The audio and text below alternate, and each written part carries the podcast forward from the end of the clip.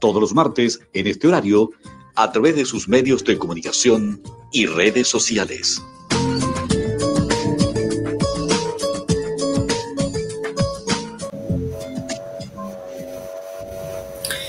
Muy buenas tardes, amigas y amigos que nos encontramos cada martes para tener la oportunidad de dialogar y conversar con un experto, no en economía, no en física, no en leyes jurídicas, sino que es fundamentalmente experto en hacernos mirar la vida a través de la fe, de la teología. Y hoy nuevamente queremos sumarnos a esta experiencia de vivir un momento, no es muy largo, pero que nos ayude a profundizar en este día con el desafío de preguntarnos, ¿se puede ser justo en un mundo injusto? Es un desafío enorme. Él espera de que se conecte entonces nuestro experto de este día, que es el profesor Patricio Merino. Queremos saludar a cada uno de nuestros auditores de Radio Chilena de Concepción, que se suman en la tradicional señal del 103 AM, los que se suman a través de la señal en vivo que se transmite por vía internet a través de la web de Radio Chilena Concepción.cl, a quienes nos pueden ver a través del Facebook, de la señal en vivo de Facebook de Radio Chilena Concepción, y también a través del canal de YouTube Jesús TV Concepción. A todos y cada uno de ustedes les damos la bienvenida en este martes 30 de junio. Nos acompañará dentro de un momento, esperemos que pronto se pueda conectar, nuestro entrevistado, el profesor Patricio Merino Beas, profesor del Instituto de Teología de nuestra Universidad Católica de la Santísima Concepción. El profesor Merino es especialista en teología sistemática Ecumenismo y Teología Latinoamericana. Es miembro coordinador del equipo de reflexión teológico y pastoral del CELAM, el que ha tenido la oportunidad también de trabajar desde el mundo teológico con esta mirada global en América Latina, nos puede ayudar a, entrar en esta experiencia de este desafío enorme, cómo ser justos en un mundo injusto. Nos puede ayudar y particularmente para quienes tengan la posibilidad de buscar alguna literatura complementaria para este programa, les recomiendo la lectura de la exhortación apostólica del Papa Francisco Gaudete et Exultate, que habla justamente sobre la alegría y que está absolutamente vinculado al desafío de la santidad en estos tiempos, en este mundo. Por esta razón, queremos pedirle que no eh, tengan ustedes la la tentación de quedarse solamente con los contenidos que hoy estamos trabajando y que durante todas estas semanas hemos podido trabajar, sino que también que ustedes puedan sumarse a profundizar en estos aspectos. Bueno, damos ya la bienvenida eh, y le damos la despedida inmediatamente al profesor Merino que apareció en pantalla, pero se nos ha desconectado. Parece que no se han logrado solucionar los problemas técnicos, pero ya lo tendremos nuevamente. Así que, como les decía, eh, este texto ustedes lo pueden encontrar en Internet. Es muy fácil descubrirlo. Ustedes simplemente lo googlean, ponen en el buscador Gaudete et Exultate del Papa Francisco y podrán ustedes descargar la versión PDF para que lo tengan en sus respectivos ordenadores. Esta exhortación apostólica, el Papa Francisco la escribió hace algunos años atrás, para ser exactos, fue el año antepasado, el 19 de marzo, que es la fiesta de San José. Es una fecha muy especial para la iglesia, fue el día en que publicó también esta exhortación apostólica. Queremos que ustedes se muestren siempre interesados en estos contenidos que hemos trabajado durante este tiempo, eh, en particular porque estamos siempre disponibles para poder ayudar a una reflexión más profunda. Bueno, ustedes a lo mejor no van a poder ver al profesor Merino, que sí está conectado. De hecho, yo tampoco lo puedo ver, pero eh, por vía interna él me manifiesta que está presente. Así que vamos a ver si lo podemos escuchar. ¿El profesor me escucha?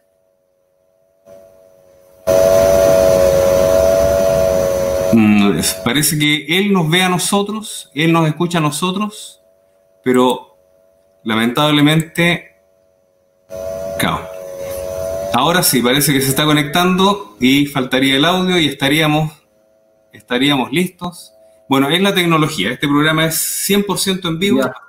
Ahora sí. Ahora sí, no, no, sé por qué. Pido disculpas, pero no, no sé por qué no, no me veía ni, ni, ni, me escuchaba. Sí te veía a ti y te escuchaba. Ah, ya. Bueno, le damos la posibilidad de que salude a toda la, la, audiencia en este momento porque ya le hicimos la presentación. Sí.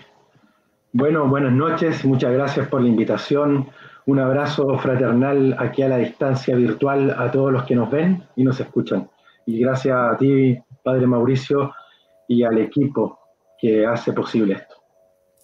Muy bien. Eh, Patricio, este día estamos trabajando sobre el tema de la justicia, pero mirado con una pregunta, como siempre, un poco provocativa. Porque el mundo está plagado de injusticia, ¿no? ¿Para qué ser adivino va lanzar una frase como esta.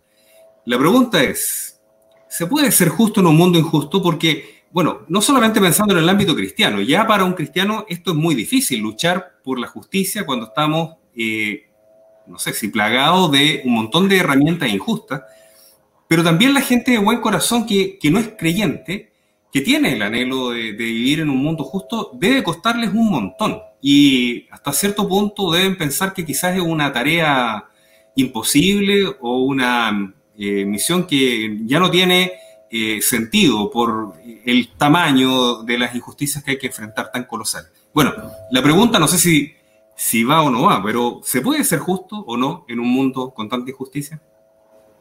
lo primero es como tú dices que es totalmente entendible y comprensible la decepción, la frustración que muchas personas pueden sentir, pero nosotros tenemos una esperanza, hay una bienaventuranza de nuestro Señor Jesucristo. Felices los que tienen sed y hambre de justicia, porque serán eh, saciados.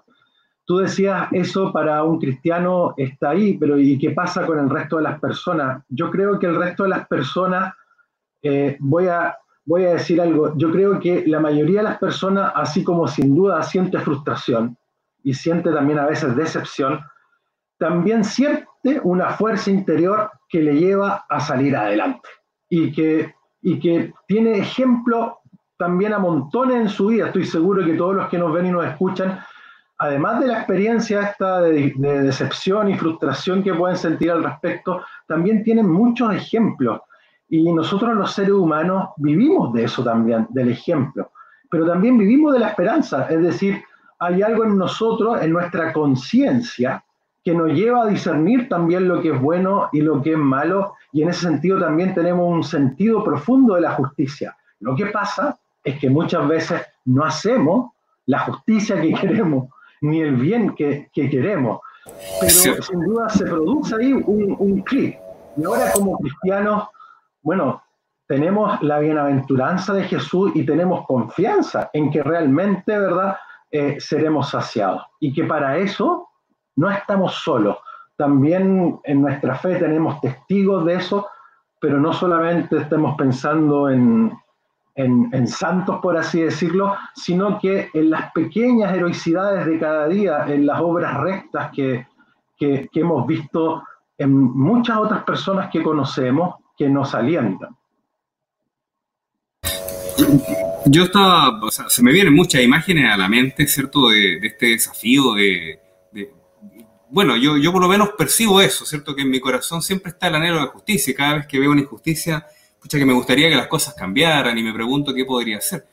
Eh, pero claro, pienso yo que es tan difícil quizás luchar contra la corriente porque yo, yo estoy en una posición hasta cierto punto favorable para luchar, contra la, para luchar por la justicia porque estoy desde un lado donde tengo que predicarlo, tengo que tratar de vivirlo, soy, hasta cierto punto tengo que estar pendiente porque soy un referente para una comunidad, pero pienso yo, por ejemplo, en el político, que está en un mundo que es re complicado, o a propósito de esta serie de tan, tan eh, ahora popular que, se está promoviendo, no sé si Netflix, Amazon, ya, no me acuerdo cuál es, que es este tema del presidente, a propósito del, tema Jaude eh, y el fútbol que, claro, eh, personas que entran de repente en un sistema eh, corrupto o, con mucha fuerza de, corrupción y, hay gente a lo mejor que, no es mala, pero que en ese ambiente, ¿cómo, puede luchar? Ahora, por eso pregunto yo, ¿es, ¿será ingenuo suponer que voy a lograrlo solo porque me decidí ser justo, pero en una de esas no me alcanza para llegar ni a la esquina? Bueno, creo que es una pregunta válida, pero eh, yo también me la hago, a mí también me pasa y los que nos escuchan también, pero podemos ponerlo en otra posición antes de ir a hacer teorías de la... ¿Tú te imaginas no fuera así? O sea, pensemos donde realmente la respuesta a la primera pregunta es no, es imposible. Entonces, ¿qué queda? Apague y vamos. Es decir, lo que nos pasa es que cuando creemos en la humanidad, creemos que realmente somos personas, somos seres humanos, por muy degradado que hayamos caído, por muy bajo y por muchas tentaciones que tenemos, tenemos algo en nuestro interior que nos dice que nosotros no, tenemos algo que nos diferencia, algo que no nos puede hacer simplemente caer en que todo sea utilitarismo, todo sea todo vale, todo sea donde yo saco la tajada, aunque esa tentación siempre está, está el camino fácil. Pienso, por ejemplo, en una cosa que uno aprende de chico, siempre en la vida hay dos caminos, un camino y un camino difícil. Los antiguos decían una puerta ancha y una puerta angosta. Nuestra fe también lo muestra. Sin duda, tenemos la tentación de irnos por lo fácil, de irnos por lo utilitarista, de irnos por lo inmediato, de irnos por el camino del egoísmo. Pero yo creo que nosotros tenemos un sentido de lo trascendente, un sentido que nos muestra que nosotros, ni nosotros somos lo único ni el centro, ni siquiera las situaciones que vivimos puede ser el todo y lo único y el centro, y por eso la rebelión, porque en nosotros lo primero que resalta es como una especie de rebelión, eso es como una rabia interna que nos da. El punto es cómo eso lo podemos encauzar humanamente, ¿verdad? Para poder llegar a algo que sea mejor, no solo para mí, sino para la comunidad, para el bien común. Si todavía eso es muy abstracto, uno creo que tiene que pensar en su casa, en su familia, en su primer círculo de amigos o de conocidos. Es decir, si cada uno cayera en esa frustración simplemente, lo que reina totalmente es ya no solo la eh, decepción y la frustración, sino que vamos cayendo como en una amargura, en una desesperanza, en una asedia que no nos permite seguir adelante. Ahora, por eso digo, esa sensación que nos da ya nos habla de algo. El punto es como tú lo has planteado y es lo difícil, cómo perseverar, cómo salir de allí y cómo realmente mantenernos. estamos un poco como desordenados porque estamos hablando como de esas sensaciones, pero creo que lo que todo nos da, el mismo Papa Francisco, fíjate que una de las recomendaciones que da a mí me dio risa cuando lo leí, porque es una argentina, aguante, él propone que un, una señal de que uno va por ese camino es el aguante, porque efectivamente a veces la desazón es tan grande, el deseo de ir con la corriente, ¿verdad? Para no estar en una especie de contracorriente, es tan grande que ciertamente el aguante, dice él, es un signo importante. La fortaleza, diríamos mejor nosotros, la perseverancia o la paciencia, como él también eh, lo dice pero yo creo que nosotros como seres humanos, como somos seres relacionales y sociales, eh, lo que nos ayuda es salir un poco de nosotros mismos, de la sensación primera, y de mirar también a esos pequeños círculos quizás que podamos tener, donde realmente vemos otras señales que nos invitan, ¿verdad?, a no. O sea, es importante la rectitud, es importante la justicia, es importante, ¿verdad?, pensar no solamente en la inmediatez y en lo que a mí me conviene, sino en lo que nos conviene como seres humanos y como comunidad.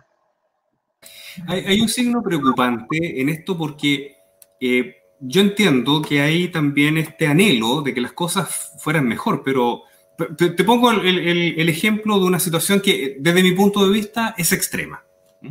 En cuanto a la reacción, personas que no voy a juzgar su, real eh, intención, pero por lo menos en apariencia se rebelan contra la injusticia y quisieran luchar. Pero hoy día, por ejemplo, se está fomentando mucho eh, una de las tantas herramientas para luchar contra los poderosos y las injusticias grandes, se está implementando con mucha fuerza el tema de las funas. Eh, hoy día mismo eh, apareció este tema de que el Parlamento finalmente o una comisión experta estableció que la rebaja a la dieta parlamentaria iba a ser de un 25%, cuando se había armado la expectativa de que podía ser de un 50, que no se tocan las asignaciones, que son muchas más millonarias que la misma dieta. Eh, entonces se genera una reacción, por lo menos uno ve así rápidamente al pasar en todo lo que es las redes sociales, que ya son un mundo en sí bastante violento, en algunas por lo menos, y se valida mucho el tema de la funa. Donde te pillemos te vamos a funar. Se ha visto con muchos personajes. Ahora, esto, ¿cierto? Es una herramienta que algunos dicen para nosotros es válida para luchar contra la injusticia. Un cristiano, ¿qué herramientas tiene para poder luchar contra la injusticia? Porque, bueno, tú mencionaste una que me parece a lo mejor interesante, esto del aguante, que es una cosa como rara, eh, eh, al escucharlo así tal cual, pero que tiene mucho sentido cuando uno ve la reflexión del Papa hacia dónde va. ¿Qué, más herramientas hay? Porque no, creo que sea puro aguante, sino a lo mejor estaríamos como en, la, en las, eh, no sé si llamarlo así, en la espiritualidad más preconciliar cuando se hablaba de esto de la resignación, que muchas señoras, yo me acuerdo de haberlo aprendido así, era como simplemente bajar la cabeza porque nada que hacer. Tarada de Dios, decía mi abuelo. No, ciertamente no eh, está audio. No, sí, no, el audio. No tengo nada más encendido. No, el, cristiano, eh, no, estamos, la resignación eh, no es lo que habla ¿verdad, Francisco, no es ese el sentido, sino que como lo estamos conversando. El cristiano está llamado a ser un buscador de la justicia y a trabajar con todos los eh, sectores y posibilidades que una sociedad, ¿verdad?, se da para, para trabajar en eso. No, pero también hay que ver que cuando uno habla del tema de la justicia hay un sinnúmero de aspectos que, que son importantes entender y ámbito. El, la justicia sobre la, con la propia mano y entender, por ejemplo, la FUNA o la vía armada, por ejemplo, como una manera donde yo viví en Colombia, donde eso también estuvo fuerte, ¿verdad? Hace poco, eh, como una forma de lucha, ¿verdad? pues es una discusión moral que también es importante cuando uno habla del tema de la justicia. Pero ahora cristianamente hablando, el cristiano, ¿verdad?, tiene que ser un buscador de la justicia y trabajar con, con todos los ámbitos, ¿verdad?, sociales y los demás para buscar aquello. En eso la enseñanza social de la iglesia tiene muchas, muchas cosas que nos dice y que son muy, muy, muy interesantes. Pero en el ámbito de nuestra conversación, creo que es importante entender que para nosotros, en el fondo, Mauricio, cuando hablamos de justicia, en este contexto que estamos eh, de nuestro encuentro, para nosotros la justicia tiene que ver también con la santidad, como un llamado a la santidad y a vivir en la presencia del Señor. En el fondo es eso. Y el Señor, por así decirlo, nos abre con Jesucristo dos caminos importantes o dos pies con los que tenemos que ver.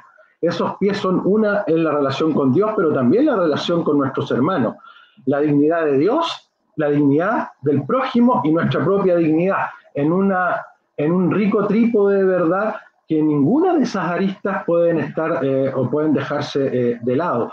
Entonces, no, no, no, no, el aguante que habla Francisco no va por el lado de la resignación, todo lo contrario, el cristiano está llamado a ser un activo promotor de la justicia, pero obviamente eso se da, diría yo, en el área chica, en nuestras pequeñeces también del día a día.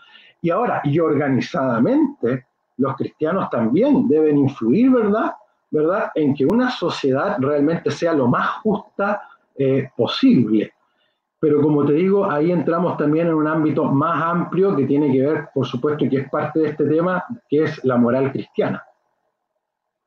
Sí, ahí, bueno, estamos conversando con el profesor Patricio Merino del Instituto de Teología de nuestra Universidad Católica. Hay una pregunta que presenta Andrés Contreras, dice, tiene el ser humano justo un deber y accionar sociopolítico de luchar cristianamente contra, en contra de un mundo injusto. Ahí él coloca también esta, arista ¿no? del tema social y político en esa, en esa línea. Por supuesto, claro que sí. La, justicia tiene distintos ámbitos como hemos tratado de, de, han salido en nuestra conversación coloquial, y uno es el ámbito político, por supuesto que sí. Ahora, otra cosa es que la iglesia tenga o no tenga un partido político, pero todo cristiano al vivir en una sociedad, por supuesto que también, ¿verdad?, es un ente político. Otra cosa es la política partidista, ¿verdad? Y obviamente también el cristiano en ese sentido tiene la moral cristiana y por lo tanto tiene unos principios cristianos que lo rigen en su presencia social, en su presencia política. Pero el compromiso social y político de los cristianos es algo que siempre tenemos que tenerlo en la conciencia y está muy, eh, Y hoy día más que nunca, hoy día más que nunca el cristiano no se puede prescindir si la política, ha, habido programas anteriores, un colega ha hablado de eso, la política, ¿verdad?, es parte de nuestra vida, eh, no, no, no, es un, un cuco al que hay que tenerle miedo, ¿verdad? Todo lo contrario. Eh, hay una parte, la parte final de, de, Gaudete Exultate que el Papa escribe, que yo recomendaba a, nuestros eh, auditores y, y, los que están siguiendo por el streaming de, este programa y nuestra, nuestra conversación. Les mencionaba que esta encíclica puede ayudar un poco a profundizar estos conceptos. Y el Papa menciona en la parte final un elemento que a mí me, siempre me hace mucho ruido. Él habla de la corrupción espiritual es un concepto que por lo menos eh, en la práctica eh, como que no, no, es tan fácil quizás de, tomar. Primero, ¿qué se entiende por esto de corrupción espiritual? ¿Qué, es lo que, que, que, que Gaudete Exultate, ¿verdad? Es una carta que hace el Papa llamando, ¿verdad?, a la actualidad de la santidad hoy día, cómo el cristiano hoy está llamado a ser santo. Ese es el gran ámbito del aspecto. Y uno de los aspectos que toca al final de ella, como tú dices, es el habla de la corrupción espiritual. Pero él lo toma en un sentido bastante específico, que es que el cristiano a veces cuando cree que su vida cristiana está segura, porque entre comillas cumple con ciertas normas, ¿verdad?, que están dadas por la misma iglesia, pero que el cristiano como que se adormece pensando que porque las cumple, ¿verdad? Ya está listo. ¿Te acuerdas del cumplimiento? Cumplo pero miento, es decir, no estoy alerta realmente en mi vida cristiana, no la estoy vivificando cada día, no estoy realmente haciendo de ella no un muerto que cargo sin un principio vital, ¿verdad? Puedo quedarme, entre comillas, dormido en los laureles y sobre todo ponerme, por ejemplo, a juzgar a los demás creyendo que yo ya estoy listo, que yo ya estoy salvado que está todo bien, ¿verdad? Que si yo hago esto pequeñito y yo cumplo con esto, pero no me responsabilizo realmente por el amor al prójimo, por supuesto por el amor a Dios, entonces caigo en una corrupción espiritual que me adormece, como una ceguera cómoda, él dice, una autosuficiencia, donde todo parece verdad que está lícito y que todo está bien y que yo en realidad yo estoy ahí como adormecido. A eso él le llama corrupción espiritual. Esto vendría siendo como una especie de, cáncer del verdadero sentido de justicia, porque si yo me adormezco, entonces al final mantengo lo que a mí me resulta eh, cómodo o válido, entonces eh, condeno, no sé, estoy, estoy, tratando de interpretar, condeno lo que no calza dentro de mi visión y por supuesto que con lo que está bien lo dejo así tal cual. Exactamente, me quedo en un statu quo, ¿verdad? Pensando que con tal de que yo es que todavía hay una, una, arista más. Yo estoy bien, te fijas, yo estoy bien, yo cumplo esto, yo ya, yo soy buenito, ¿verdad? Y cumplo con, y entonces no me, no me preocupo realmente, ¿verdad? Primero, porque realmente mi vida espiritual sea algo vivo, y en segundo, no estoy preocupado de un aspecto muy importante que es el prójimo, que es realmente la comunidad también, y que por supuesto eh, implica, ¿verdad? Como tú dices, una especie de, de, pecado contra la justicia también, porque completamente quedo adormecido sin pensar en los demás, sin pensar realmente, ni siquiera realmente en mí mismo de una manera correcta. Porque esto tiene unas sutilezas, digamos, por eso es importante el contexto general para poder comprenderlo bien. Cuando pensamos en estas circunstancias que, que, que son parte de la vida, ¿cierto? De, la injusticia. Obviamente que yo, bueno, puse al comienzo un par de situaciones que son más bien de ámbito externo y tú decías que esto también se juega eh, en lo cotidiano. Yo estoy pensando, claro, ahora, eh, cómo lo vive, por ejemplo, un profesor que, que, tiene, no sé, pues la posibilidad de eh, tratar de ser justo y, no sé cómo llamarlo, pero vivir en la justicia también su propia docencia que tiene que hacer a distancia.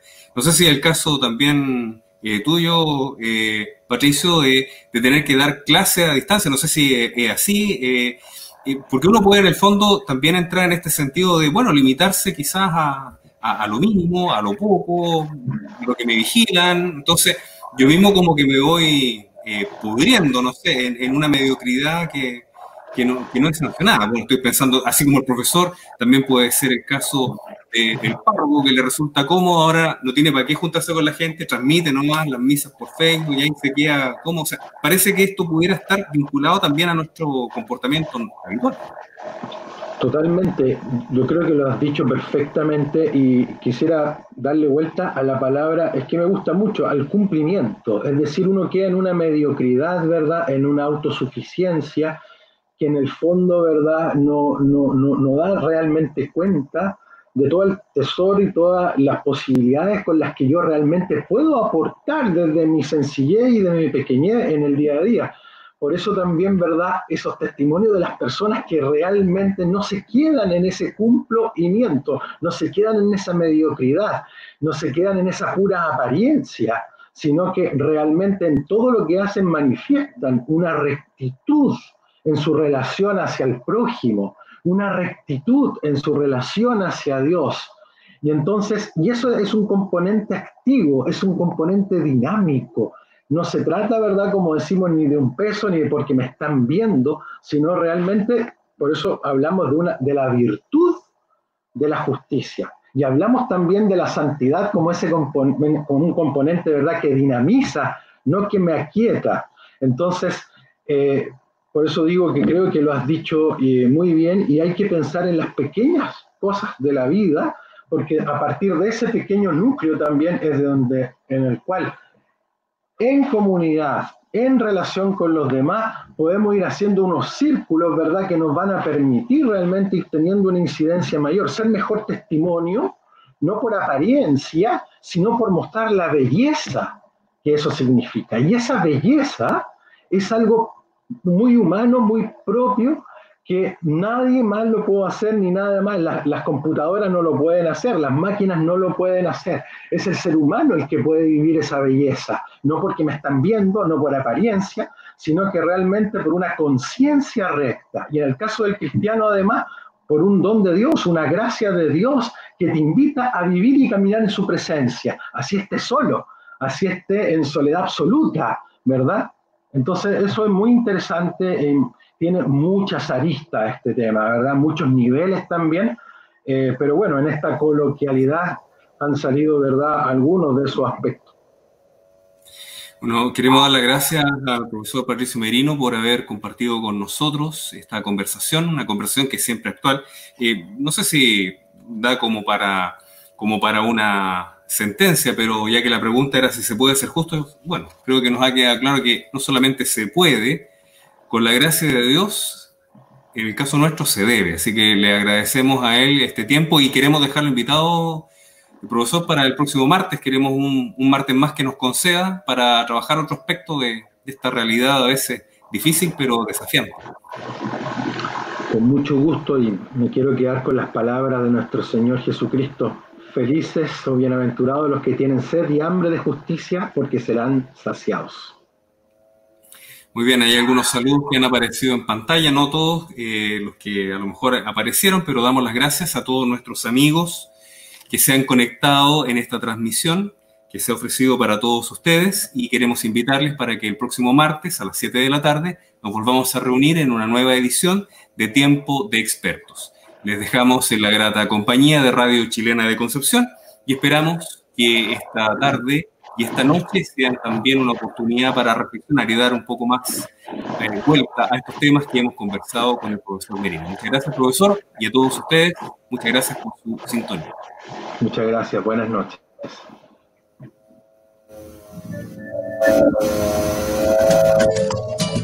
El Departamento de Comunicaciones del Arzobispado de Concepción presentó el programa Tiempo de Expertos con la conducción del presbítero Mauricio Aguayo. Escuche este espacio todos los martes en este horario a través de sus medios de comunicación y redes sociales.